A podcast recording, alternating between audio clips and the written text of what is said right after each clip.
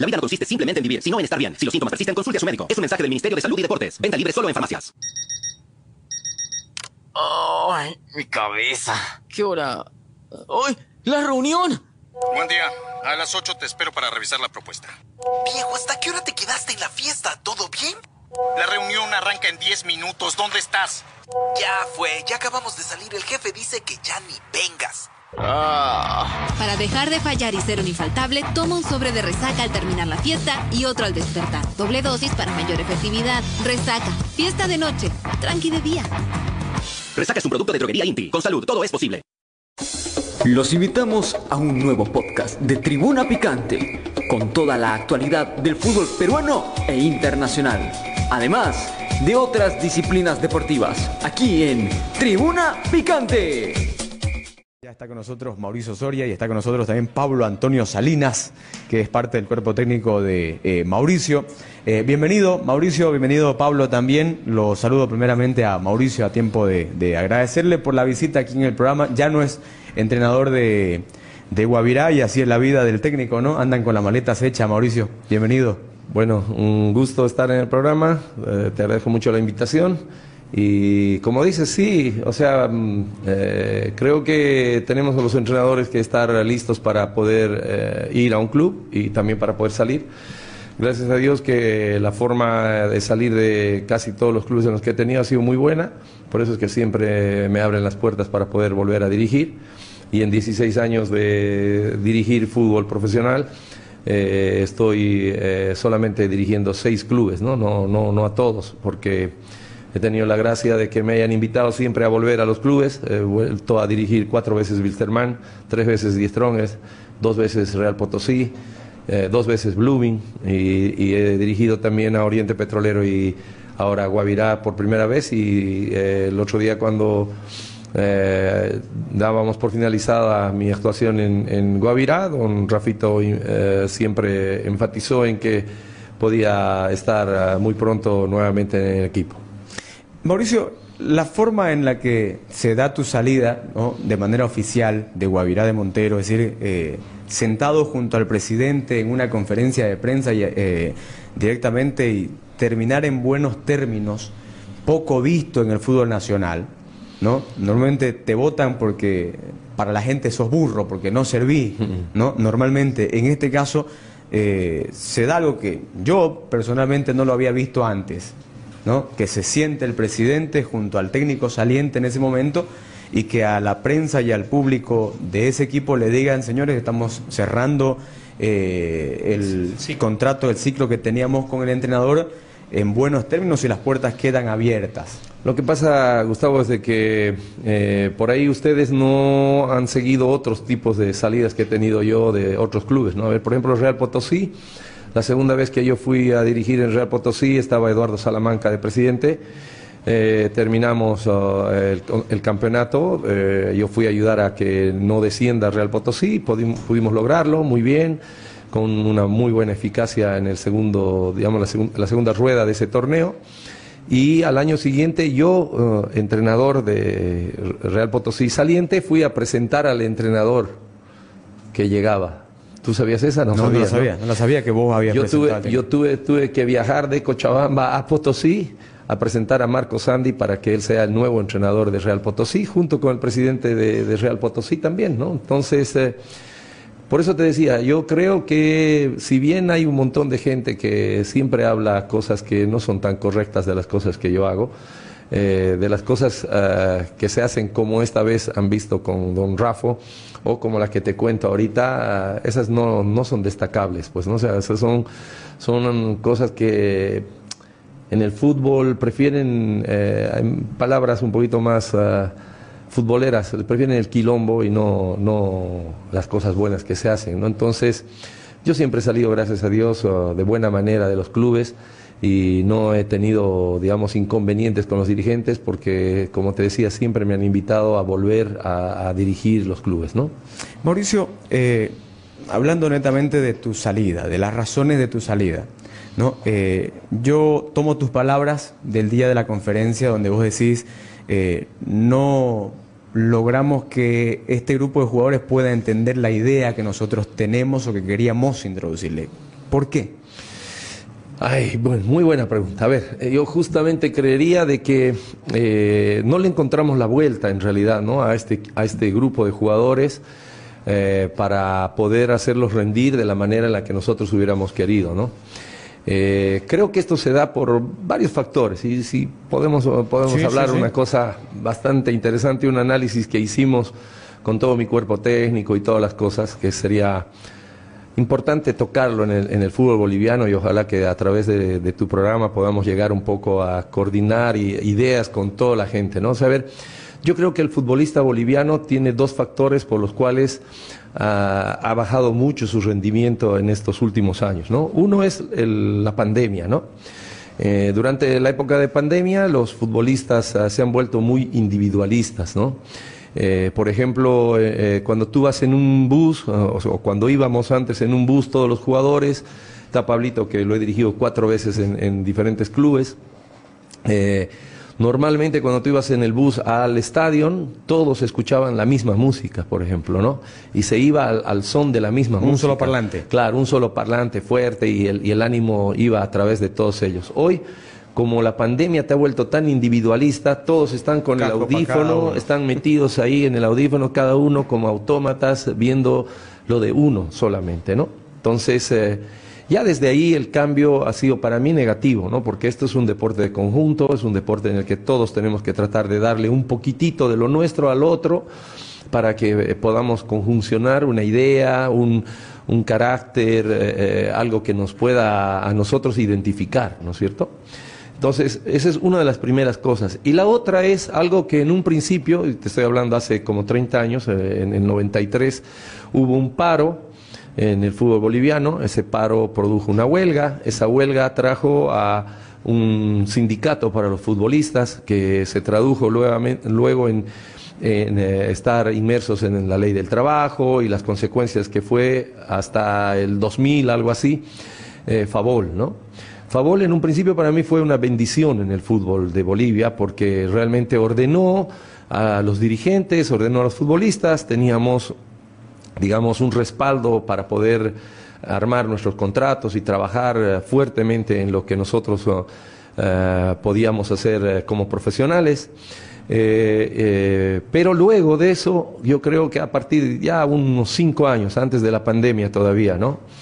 Los futbolistas confundieron que su sindicato les ayude a poder eh, ir adelante ordenadamente todo con el conformismo y la flojera de decir que si hacen un contrato, hasta dos meses, tres meses rinden y después de eso si los votan, no hay problema, igualito cobran. Y con eso lo están fundiendo al fútbol boliviano, para mí. Lo están fundiendo porque los futbolistas no están tomando conciencia de que eh, si no entrenan, si no hacen las cosas adecuadamente como para que realmente rindan y tengan la posibilidad de luchar un torneo internacional, eh, lograr un título, poder ir a jugar en una selección, también lo que ellos ganan, porque sí ganan mucho mejor que lo que ganábamos nosotros, pero no como para vivir 35, 40 años después de jugar al fútbol. Es decir, Mauricio, eh, está desde el jugador que eh, se debe sacrificar todos los días para ganarse el contrato. ¿no? Es decir, para ganar, para decir, mañana me quedo, pues. mañana me quedo sin equipo. Claro. ¿no? ¿Qué hago mañana? Y muchos... mi profesión. Está también el que juega, ¿no? Rubén no, no vino hoy porque tiene partido para la tele, pero dice Rubén siempre están los jugadores que también, ¿no? Este, te juegan los primeros seis partidos muy bien, y luego regulan y para asegurarse eh, otra vez otro contrato te juegan los últimos partidos también muy bien y se genera nuevamente campeón. Es, eh, es, un análisis perfecto, ¿no? Es un análisis perfecto. Y después viene el si me votan mañana cobro. Y... Claro. Es la verdad, eso es lo que está sucediendo. Eso es lo que está sucediendo en el fútbol de Bolivia. Y un aditamento más todavía. O sea, aquí lo que pasa es de que con la pandemia hubo un cambio de, de reglamentación para poder jugar. Ese cambio de reglamentación fue en un inicio que de 18 futbolistas pasabas a tener 20 eh, que podías convocar para un partido y podías hacer 5 cambios. Y que como la pandemia te daba el tema de que te habías enfermado y que tus pulmoncitos no daban tanto o no, entonces podías hacer esos cinco cambios y los jugadores comenzaron a prepararse para jugar 60 minutos, 55, 70 en el mejor de los casos Y con eso ya está, suficiente. Total, tengo cinco cambios atrás. Ahora todavía hemos sido sorprendidos peor, para peor, porque en el campeonato boliviano han copiado el, mismo sistema que es en la Copa Libertadores o la Copa Sudamericana, que pueden ir 23 jugadores al, banco. ¿sí? O sea, entre todos los 11 que juegan, más los, uh, alternos, son 23. O sea que tú haces fútbol un día jueves, digamos, ¿no? En una semana regular. Fútbol haces entre 22 y uno que está afuera, que ni siquiera ha entrenado, lo convocas para que vaya al partido. No, pues, no me parece lógico, ¿no? O sea, ¿dónde está el sacrificio? ¿Dónde está el, el, hacer algo para poder llegar a un lugar? Yo la verdad no estoy de acuerdo en que haya cinco cambios en, un equipo. No estoy de acuerdo en que hayan 23 convocados a un, a un, a un partido porque no da lugar a que, se, a que se hagan los esfuerzos que realmente se deben hacer. Pues. O sea, antes los futbolistas, Gustavo, se preparaban para jugar 90 minutos. Nosotros cuando hacíamos los cambios como entrenadores y que teníamos tres cambios, en el mejor de los casos hacíamos dos cambios durante el segundo tiempo, ¿sí? Y guardabas un cambio entre los minutos 85 y el adicional, eh, eh, metías ahí el cambio según el partido, si querías hacer aplaudir a un jugador que haya jugado muy bien, lo cambiabas, o si querías perder un poquito de tiempo, metías a un jugador que jugaba casi nada. O sea que jugaban 10 jugadores de campo y dos alternos que realmente jugaban. Entonces todos los demás jugadores se morían por entrar. Ahora se les regala el puesto, o sea, y los compañeros se, se pasan uno al otro. Se pasan uno otro. Un día juega un, arquero, al día siguiente juega otro. ¿Por qué? Porque el uno se, quejó de que le dolió la uña y el otro quedó fuera. No, o sea, la verdad que se ha, bajado mucho, mucho, mucho, yo digo, el nivel de lo que nosotros teníamos. Ahí, Pablito, por ejemplo, que es, eh, que es eh, ha sido mi jugador cuatro años, cuatro veces en cuatro clubes, y que eh, hoy es mi ayudante de campo. Él, él, te puede confirmar, por ejemplo, que es una de las cosas que yo les decía a ellos, a los futbolistas. Yo les decía, en un equipo de fútbol tiene que haber titulares y tiene que haber alternos. No pueden ser todos que se presten el puesto, pues. No se puede.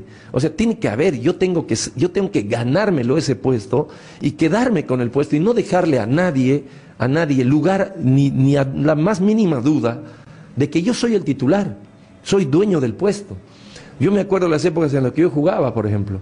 Yo jugaba domingo, digamos, un partido, y al día siguiente lo que normalmente se hacía antes era, íbamos todos a hacer el supuestamente regenerativo, pero el, entrenador armaba un partido para los que no habían participado del partido contra algún equipo, contra la reserva, todo. Ni ahí le dejaba jugar yo a los suplentes míos. Yo jugaba igual ese partido no le dejaban un... No, aquí se prestan, se prestan ahora. No, no pasa nada. Toma el puesto, toma el otro, toma el otro.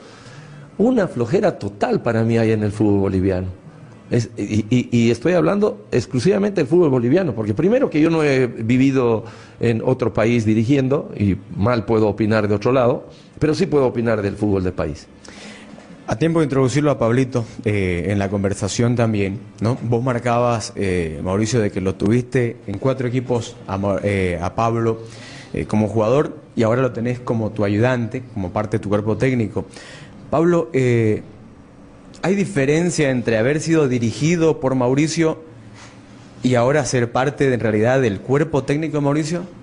No, ninguna, porque yo desde que fue mi técnico entendí la idea de, jugar al fútbol, entendí el orden de jugar al fútbol, por eso jugué hasta, hasta los 38, 39 años, por esos mismos consejos que me dio él, cuando yo estaba todavía jovencito, me agarró, me, me dijo esto es así, el fútbol es así, y yo entendí la idea, entonces desde ahí yo partí y fui adquiriendo este experiencia, jugué en equipos grandes gracias también a, a todos los consejos que me dio porque lo supe canalizar todo de la mejor manera. Y ahora no cambió nada porque sigue él con la misma idea, que el problema es ese también, que ahora la nueva generación de, de jugadores ha cambiado totalmente la visión del fútbol y prácticamente nosotros tendríamos que adaptarnos a eso y la verdad que el fútbol es uno y no se puede cambiar, entonces el fútbol es, es parte de, de, nuestra vida y, tenemos esa, esa, esa, esa realidad que la hemos vivido dentro de la cancha y ahora yo afuera en el cuerpo técnico que estoy con el profesor ya, y, no puede cambiar, digamos. Mauricio, ¿vos cuándo te das cuenta que Pablo, por ejemplo, vamos a ponerlo hoy como ejemplo a Pablo, ¿cuándo te das cuenta que Pablo tiene la capacidad de ser parte de tu cuerpo técnico? Es decir, que hay una conjunción de pensamiento que piensan igual, de que le entiende a lo que vos querés. ¿Cuándo te das cuenta? ¿Cuando lo dirigía o ya después? No, ya desde que lo dirigía, pues, ¿no? O sea, desde que lo, de lo que yo lo dirigía, normalmente cuando se le daba, digamos, alguna instrucción de qué es lo que queríamos que haga el equipo, cómo queríamos que juegue, todo eso, él tenía una capacidad de entendimiento muy buena, pues, ¿no? O sea, la asimilación, además de que eh, eh, de asimilar, lo más importante es poder recordar, ¿no? Que, qué es lo que se se te ha dicho, cómo se juega, cómo quieres que juega que juegue, ¿no? Entonces, eh, él tenía toda esa, capacidad que ha ayudado mucho a que nosotros podamos desarrollar eh, el entendimiento del juego y poder entendernos también dentro de una relación ya de un cuerpo técnico, ¿no? Entonces, la transmisión de esos conocimientos a través de lo que él asimila y recepciona y puede eh, llevar adelante, ayuda mucho, pues, ¿no? Ese es otro de los problemas que hay en el fútbol hoy, por ejemplo, ¿no? O sea, tú a los chicos de los clubes, eh, les enseñas una cosa, mm, la anterior semana, digamos, ¿no? Hace 10 días, les has enseñado un, discernir, digamos, por decirte, la diferenciación numérica ofensiva, cómo tienen que hacer, por dónde tienen que ir, qué tienen que hacer, si enfrentar a un jugador, eh, si tienen que atraer a un jugador, el otro fijar la marca y después de eso desdoblar, alguna, algún, algún concepto tú le das al jugador y hoy, ese día realiza el trabajo, bien, pero a 10 días vuelves a repetir, no tienen ni idea. La capacidad de retención que tienen los futbolistas hoy es muy, muy baja. ¿Por qué? No leen libros nunca, no tienen eh, eh, en, el celular, lo único que hacen es mirar imágenes. Mirar imágenes. Todo es eh, Facebook, todo es TikTok, TikTok, TukTuk, no sé qué cosas, ¿no? y ven YouTube, esas cosas, pero nunca leen nada. Y si no leen los futbolistas en el país, y no están dispuestos a aprender, ¿no ve? A pensar lo que están leyendo, pues, ¿no? No a que solamente tú le tengas que transmitir todo, es muy difícil que la asimilación y lo que ellos puedan retener sea positivo para que puedan desarrollar. Entonces, cada vez se les presenta alguna dificultad que es similar a la que ya hemos pasado y que se la han analizado y que se la ha discernido como que no es positiva y que es lo que se debe hacer positivamente en el, en el siguiente juego, y resulta que vuelven a hacerlo. Voy a hacerle una consulta a Pablo y mediante esa consulta te voy a introducir la, siguiente pregunta, Mauricio, que también la dijiste como uno de los aspectos en la conferencia de salida de Guavirá. Pablo, ¿vos qué tiempo, de, vos jugaste en altura y jugaste en el llano? ¿Qué tiempo te demoraba, de acuerdo a tu organismo, no todos son iguales, pero qué tiempo te demoraba poder acomodarte? Por ejemplo, a, eh, ¿qué tiempo te tardó acomodarte a Wilstermann? ¿Qué tiempo te tardó acomodarte en La Paz y en Santa Cruz? Llegabas para este torneo y qué tiempo tardaste en, poder agarrar el ritmo y decir, ya no siento nada acá. No, es adaptable eso, o sea, el tiempo es indistinto. Yo la verdad que jugué en Potosí, jugué en Oruro, jugué en Cochabamba, jugué en La Paz, jugué en Santa Cruz. Y las sensaciones obviamente de cada departamento son distintas, pero son adaptables, digamos. Ahora, el, el tiempo es, depende de cada uno, ¿no? Por ejemplo, a mí el tiempo era mínimo, tu organismo asimilaba muy rápido. Asimilaba muy bien. Porque le ponía pues corazón. Ese es el tema. O sea, hay veces eh, eh, no es tan importante solamente el pensar en la parte eh, fisiológica, ¿no ve? Que a ver si este gramito está más o menos para que podamos llegar a lo que nosotros podamos idealizar. No, no, o sea, hay veces que con eh, algunas dificultades incluso, hay futbolistas que se han adaptado a, lugares extremos, que eh, es, eh, Santa Cruz también es un lugar extremo, por ejemplo Montero, ¿no? Es un lugar extremo porque tiene la temperatura muy elevada, digamos, ¿no? Tiene 2, 3 grados más que, la misma ciudad de Santa Cruz. Y, adaptarse a eso también no es tan fácil, pero si uno le pone corazón y le pone, pasa pues, o sea, yo digo pucha, demasiadas, eh, a ver, yo, yo tengo una palabra, no sé si la van a entender, ¿no? Demasiadas ñañacas le ponen a las cosas, o sea, no, no, no, no existe, o sea, sí, la altura, ¿la altura afecta? Afecta, 100%, no hay, no hay por dónde perderse, afecta pues la altura. Pero si uno va y está 10 días todo y le pone buena onda, a los días, 15 días ya estás adaptado, pues. Ahora, si vos no le pones buena onda y le pones que la ciudad es muy, muy verde, que la ciudad es muy blanca, si es, si es muy... Ya estás muerto, pues chao, no vas a estar en seis meses, no te vas a adaptar. Así nomás es. Porque vos, y justo con, ese, con esa consulta que le hacía Pablo, vos mencionabas durante la, conferencia de, de, salida de Guavirá el tema de algunos jugadores que llegaron, por ejemplo, y dabas inclusive el ejemplo de Cochabamba, ¿no? Algunos, sin dar nombre de los jugadores, pero mencionaste Cochabamba ahí entre medio, ¿no? Y hablaste del tema de la adaptación, que no habían concluido hasta ese momento que vos salías eh, la adaptación al lugar, es decir, no se habían logrado adaptar a Montero. A ver, facilito es. o sea, en la conferencia no dije el nombre, pero es Iván Guayguata, pues, ¿no? Iván Guayguata es un jugador excepcional, pues. Es un muy buen jugador. Pero resulta de que Iván Guayguata tiene 33 años y es primera vez en su vida que sale de Cochabamba. Con 33. Con 33 años. Y sale de Cochabamba y llega a Montero, donde hace mucho calor y le, cuesta mucho a él, le cuesta mucho la adaptación de la, de la altura.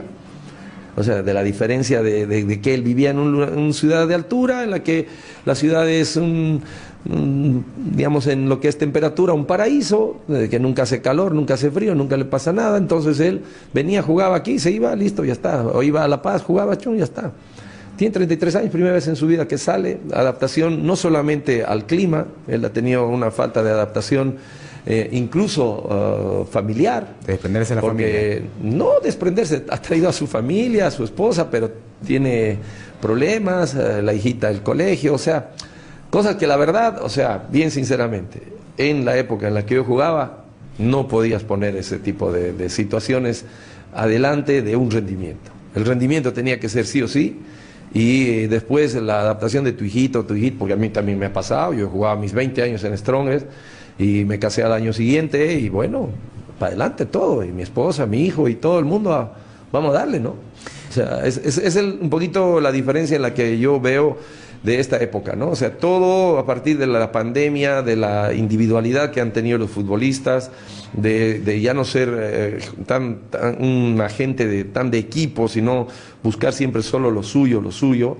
Ha llegado a confundir, yo creo, lo que es eh, el rendimiento de adaptación, de tener, de poner lo que te decía, hay que poner el corazón a los lugares donde uno llega, pues, ¿no? O sea, eh, unos lugares son más organizados, más lindos, más placenteros y otros no tanto, pero si vos quieres realmente ese lugar donde estás, ah, eh, que llegue a mejores sitiales y todo, tienes que hacerlo pues vos con esfuerzo propio. Mauricio, vos sos un hombre de proyecto, ¿no? Vos tenés un proyecto que eh, la única vez que vimos un cambio real fue cuando vos lo comandaste en la selección y nosotros lo elogiamos todo el tiempo.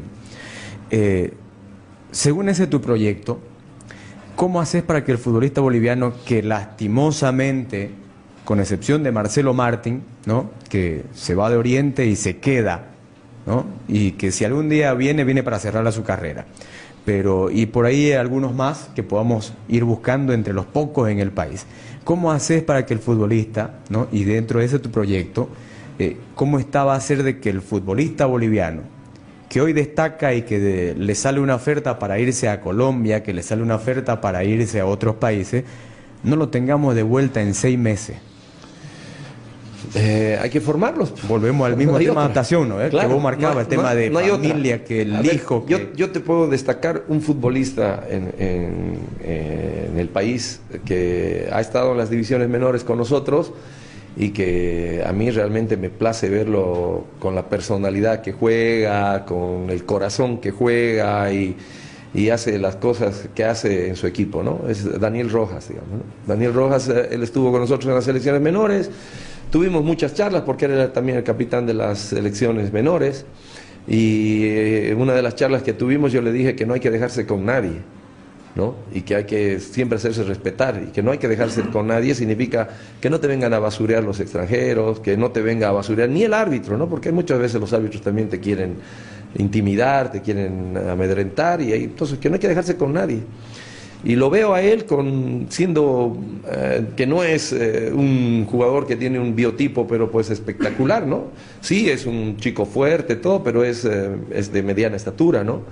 Pero lo veo realmente, a mí me place ver un jugador de esa, de esa clase que puede hacer lo que tú dices. Creo que él, por ejemplo, por el carácter, por el corazón que le pone todo, si tuviera la, suerte de poder salir del país a, representarnos, a defender algún equipo, no volvería, no volvería, porque no se dejaría con nadie e iría para adelante.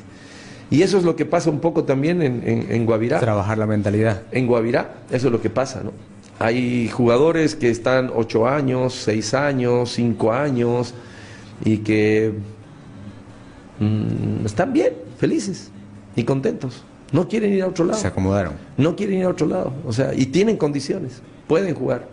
Pero al momento de ir y enfrentar un desafío un poquitito más, eh, más fuerte, digamos, no les alcanza, pues, porque su personalidad, su formación no tiene lo que realmente se requiere para poder triunfar. O sea, son buenos jugadores un día, otro día no tanto, otro día más o menos, otro día menitos. Así que en eso es lo que yo creo eh, Guavirá tiene la desventaja de no tener jugadores que estén formados de otra manera, con un carácter eh, que se note, digamos, ¿no? que, quieren eh, ir eh, a defender hoy Guavirá y mañana, no sé, pues Bolívar o después un equipo de fuera del país. Y, yo creo que eso es, como te decía, netamente formativo. ¿Y eso, Mauricio, desde casa a qué edad, para que no los encontres en primera división con 20 años y te des cuenta que es un chico que mañana se va a acomodar de acuerdo a cuánto está ganando y se va a quedar ahí si puede toda su carrera? Eh, seguramente que, una de las cosas que más influencia es evidentemente que tenga un entorno desde que es eh, eh, muy jovencito, un adolescente, correcto y, que sea triunfador. Pues, ¿no? hay, lamentablemente, hay que decirlo, en nuestro fútbol hay chicos que tienen muchas dificultades para poder... subsistir incluso, ¿no? familiarmente son de escasos recursos, no, no tienen eh, ese apoyo como para poder crecer eh, fuertemente con la familia, hay veces tienen que ellos más bien ser la vía de solución familiar económicamente hablando. Entonces, es Eso complejo, intocables, ¿no? ¿Eh? Cuando sos vos el que sostenés un hogar, claro. te hace intocable, ¿no? Pero debería, pero debería comprometerte más, ¿no? O sea, porque yo, por ejemplo, uno de los consejos que doy a los, a los chicos uh, cuando los tengo, digamos, a los 19, 20 años en los clubes, un consejo que les doy es de que cuando ellos están empezando a jugar y reciben, no sé, pues 300, 400, 500 dólares, digamos, por mes, eh, va a parecer un poco duro lo que yo digo, ¿no? Yo les digo que no le den un peso a sus papás que se preocupen de darse a ellos, pero no darse a ellos para que salgan de juerga, de fiesta, sino para que ellos puedan tener suplementación, puedan ir a un gimnasio, puedan hacer cosas que le ayuden a consolidarse, ¿no? Porque si, si vos con 300, 400 dólares que ganas y que no, no te alcanza para mucho, digamos, vas a solucionar los problemas de tu familia, no vas a solucionar, ni los de tu familia ni los tuyos. Entonces los tuyos trata de impulsar con un poquito de, de, lo que es eh, esa plata, impulsas lo tuyo y seguramente que a los 22 años, cuando vos te consolides y ya no ganes 500, ¿no?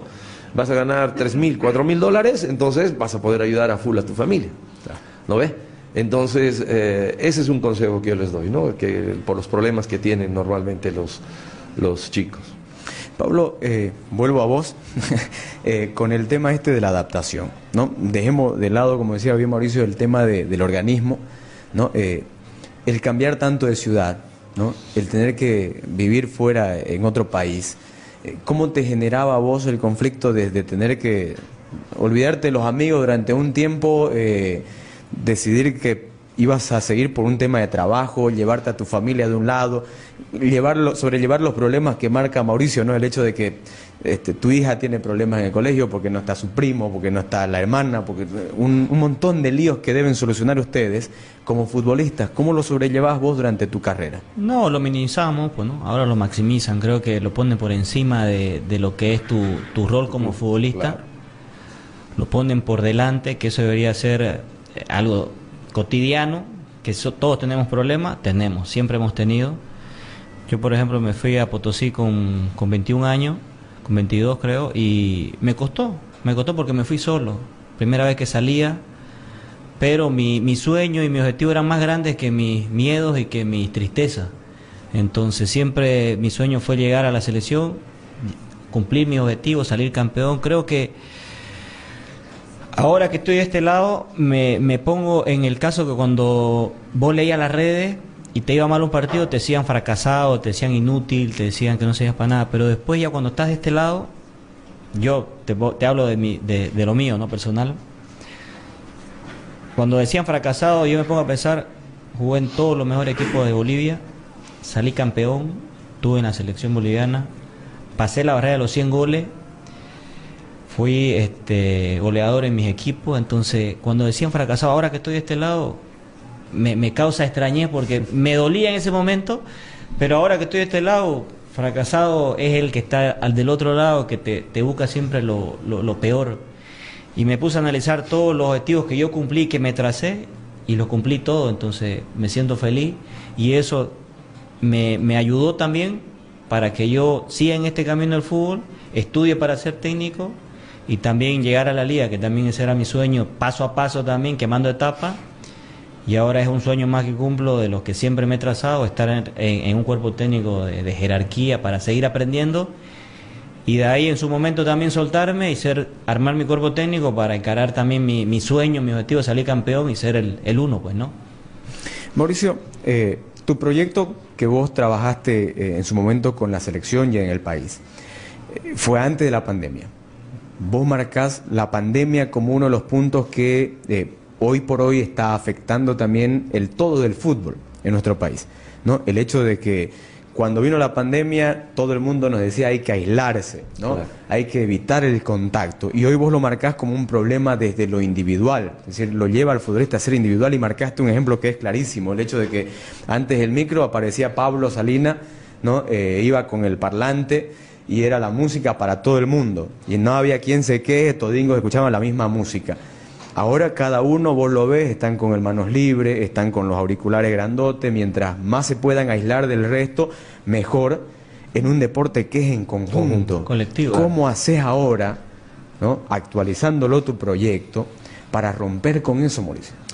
Y tienes que hacer muchas charlas motivacionales, ¿no? O sea, muchas, buscarle muchos ah, aspectos ah, para poder eh, hablar de justamente de lo que es el trabajo en equipo, pues, ¿no? O sea, tienes que hablar de, la ayuda al compañero, del cuánto sirve la ayuda al compañero, de cuánto sirve que te ayuden en un momento, eh, que no solamente la ayuda sea para poder ir a hacer alguna cosa, una actividad. eh, que no es la correcta, de que mm, ustedes saben que ha habido en estos últimos días también muchos comentarios sobre jugadores indisciplinados en el fútbol boliviano, que no sea solamente el motivo de, de- reunión eh, el hacer una cosa mala, sino más bien hacer una reunión para poder eh, compartir cosas que ayuden a que un compañero A, B o C pueda mejorar.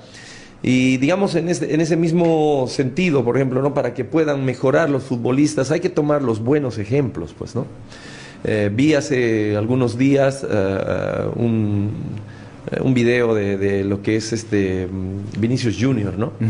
Y vi y decía que él había hecho hace tres años un cambio de sus hábitos de vida y que había tomado como ejemplo los hábitos de vida que tenía Ronaldo, Cristiano Ronaldo en el cual había hecho, él eh, había contratado a, creo que la misma persona que lo alimentaba Cristiano Ronaldo cuando estaba en, en- en Real Madrid, y también había transformado un lugar de su casa para que sea un gimnasio adecuado a que, para lo que él necesitaba de potenciar eh, todas sus cualidades, ¿no? Y que el resultado de lo que hoy está rindiendo después de tres años de haber modificado sus, sus eh, actitudes, su forma de vida, era el, el jugador que vemos hoy, pues, ¿no? Lo que marcabas hace rato, invirtió en él. Claro, invirtió en él, pues, ¿no? Entonces, y hoy va a ganar miles de millones de millones porque él invirtió primero en él, en todo lo que él hizo. Eh, eh, yo hablo ahorita de una parte individual que ayuda a que si vos le muestras el camino a tu compañero, te pueda unir, pues, ¿no? Entonces, eso es lo que se necesita en el fútbol, ¿lo ve? El, eh, en algún momento escuchábamos o, eh, hace como 30 años el hoy por mí, mañana por ti, ¿no ve? Entonces tenemos que hacer eso. Hoy ya no hay. Hoy por mí, mañana por mí y pasado por mí. Esos son. Y es un tema de sociedad, ¿no? Sí, Fíjate, sí. ocurre algo en cualquier situación. Hay un accidente, ¿qué es lo primero que hace la gente? Mira. Miro, pienso en mí nada más y yo me genero un video para que Sí. la gente me vea a mí. En lugar de buscar en vez de ir a ayudar. ayudarlo. Claro, ¿no? Sí. hoy O sea, la, la sociedad Miro, se, filmo, se ha convertido en eso. filmo, ah, ya listo, no, no me importa, me voy, chao, listo. No lo, lo asaltan a alguien, le, le- le están haciendo alguna cosa y No, vos nadie dice nada. Mira, listo, punto, chao, me voy.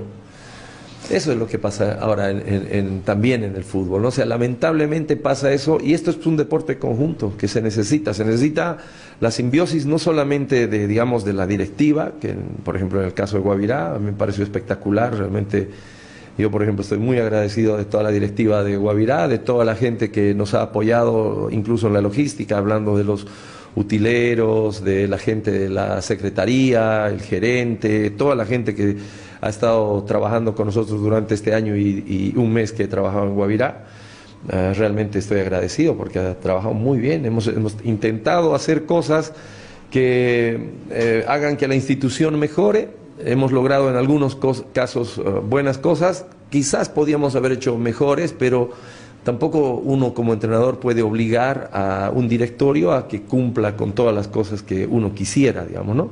Ojalá lo puedan lograr en el transcurso de este año, lo que también habíamos propuesto ahí, que era que crezca Guavirá a, través de tener un hotel, a tener dos canchas de fútbol, no una, eh, y que de esa manera puedan tener donde concentrar permanentemente, de que puedan entrenar dobles turnos, que puedan mejorar, que se pueda implementar otra metodología en realidad del entrenamiento que la que se implementa normalmente en el país, ¿no ve? O sea, hablábamos de la distancia entre- en, en- en la que los futbolistas de Guavirá tienen que, que ir a entrenar, digamos, hay jugadores que tienen que ir una hora y media y tienen que volver otra hora y media, son tres horas más de carga física y de carga de estrés al- a, a través del, del trasladarse una hora y media en la ciudad acá y la carretera que hay para Montero, que es una carga física, pues, ¿no? Entonces, eh, eso significaría para el club mejorar eh, en el estilo de vida de sus futbolistas, eh, significaría mejorar en la metodología de entrenamiento que puede implementar un entrenador, con un lugar adecuado para que puedan